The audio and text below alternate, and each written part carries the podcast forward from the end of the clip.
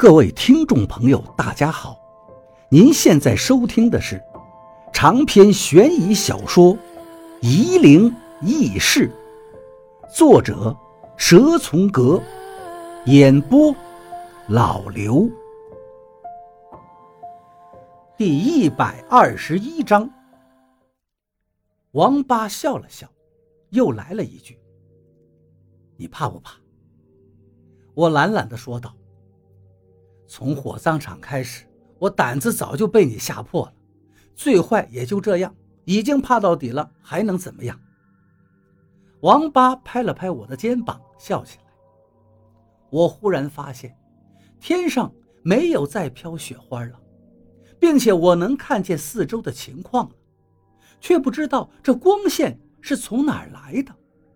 这里可是深山老岭啊，哪里来的光线呢？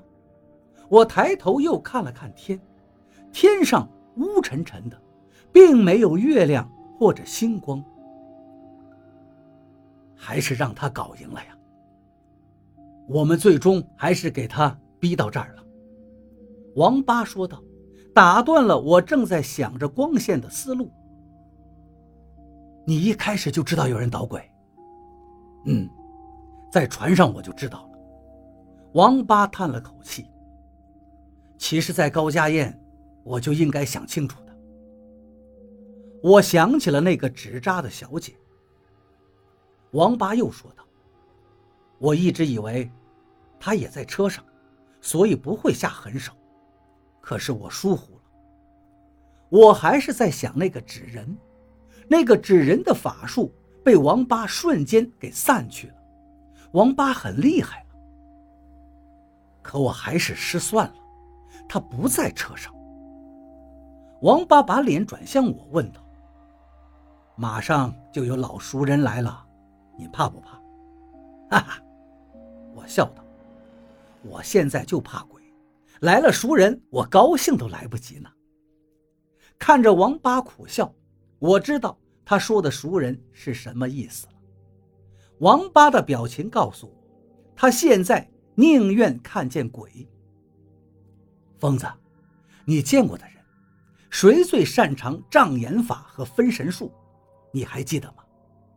王八问道。我想了想，这个问题还用问吗？我这辈子只见过一个人施展过这两种法术。风宝山的罗师傅。我的心顿时也丧气了，想起溶洞里罗师傅的癫狂和他高超的法术，到现在。还很后怕。王八说道：“我真没想到，罗师傅竟然这么对他言听计从。”什么？我大惊。听王八的意思，还有个更厉害的人物，比罗师傅更狠的角色在算计我们。我真的是宁愿见鬼了。我一直以为他在车上使坏。车子不管怎么凶险，他都不会孤注一掷的。可是没想到，他留了罗师傅这一手。王八苦笑道：“看来，真是躲不过了呀。”你现在怕不怕？王八又问道。“当然。”我回答。“其实你不用怕罗师傅，他怕你才对。”王八看着我惊讶的脸。罗师傅的法门，就是往纯阴的路子上走，道行越高，身上的魂魄越少，所以他怕你怕的厉害。在高家宴，你已经把他逼在屋里没路走了，是我放了他。你为什么要放他？我怎么不知道我逼住他了？我被王八说的晕头转向。把他逼在屋里又能怎么样？把他搞急了，真的发作也不好收拾啊！我还要去安顿那些小姐和嫖客们。王八的心里一直在思考算计，我却不知道，只以为他和我一样糊里糊涂的赶尸呢。看来神棍也不好做，不是随便拜个师就一帆风顺了。你说的那个人到底是谁呀？我问道：“王八不说话了，脑袋向两边摆了摆。他也发现了光线的蹊跷，他当然会发现了。这种地方怎么会有光线呢？深山荒野的。我知道光线的来源了，因为我的眼睛慢慢的在适应环境。但我宁愿永远不要适应。这个凹地是个坟场，斜着的山坡密密麻麻的全是坟墓。一个接一个，公路上下全部都是。光线的来源我也知道，是漂浮在我们四周不远处的点点鬼火。虽然每个鬼火看起来不甚明亮，但是漫山遍野的全是这个鬼火，在这个环境里就无比的恐怖了。更恐怖的是。在我仔细看了鬼火之后，我两腿发软，站不住了。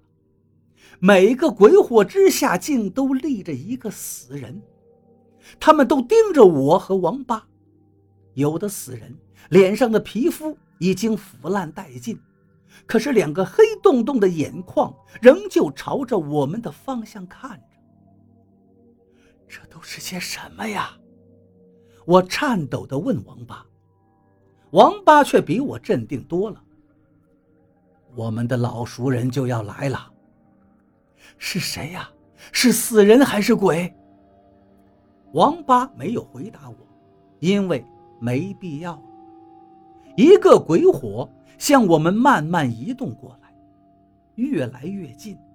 可是到了近前，却发现这不是鬼火，而是个人。那人慢慢的踱到我们的面前。他身穿道袍，手里提着一个灯笼，灯笼上描着一朵牡丹，牡丹的茎杆是一根白骨。那人在我们面前站定，抬起脸来。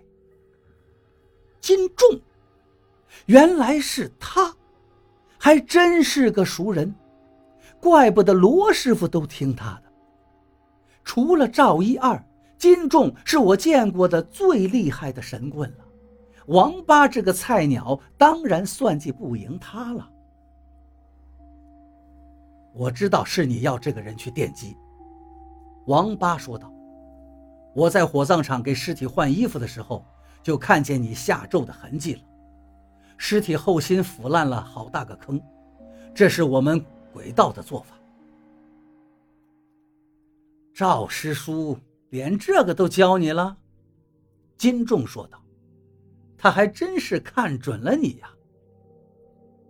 师傅不会把命令给你的，你做的事情太恶了，他宁愿鬼道失传，也不会交给你。”王八说道：“为了巴结你的主子，连尸体的骨灰都不放过，只能怪他的命，他就是给别人看家抗魂的命。”这可怪不得我。金仲的口气很轻松，但他的表情仍旧是严肃死板的。我叫你一声师兄，王八说道，可我不会任你摆布的。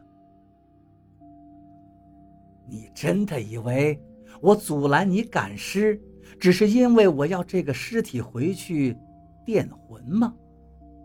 金仲的口气是在笑。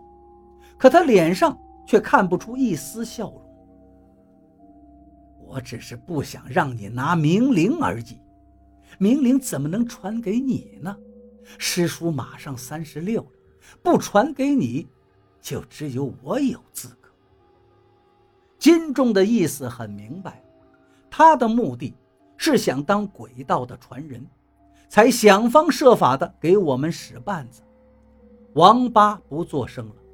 金仲嘿嘿笑了两声，周围就有了动静。